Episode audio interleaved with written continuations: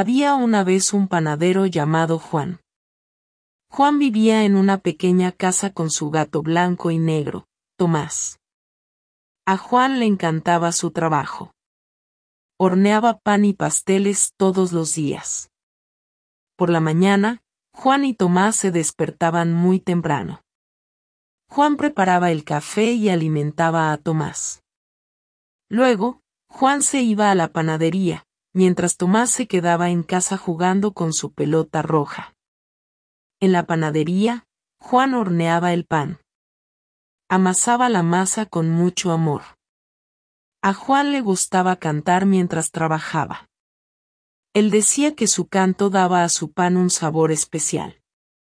Por la tarde, Juan volvía a casa con pan fresco y un pastel para él y Tomás. Juan compartía el pan con Tomás, pero el pastel era solo para Juan.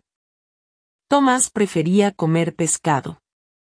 Por la noche, Juan y Tomás se acurrucaban frente al fuego. Juan acariciaba a Tomás y le contaba historias sobre el trabajo del día. Tomás ronroneaba y Juan sonreía. Ellos eran muy felices. A Juan le gustaba su trabajo. Pero lo que más le gustaba era compartir sus días con Tomás. Porque Juan sabía que un trabajo puede ser dulce, pero un amigo es mucho más dulce. Un trabajo te da pan, pero un amigo te da amor. Y así, entre panes y ronroneos, Juan y Tomás vivían felices. Amaban su trabajo y su vida.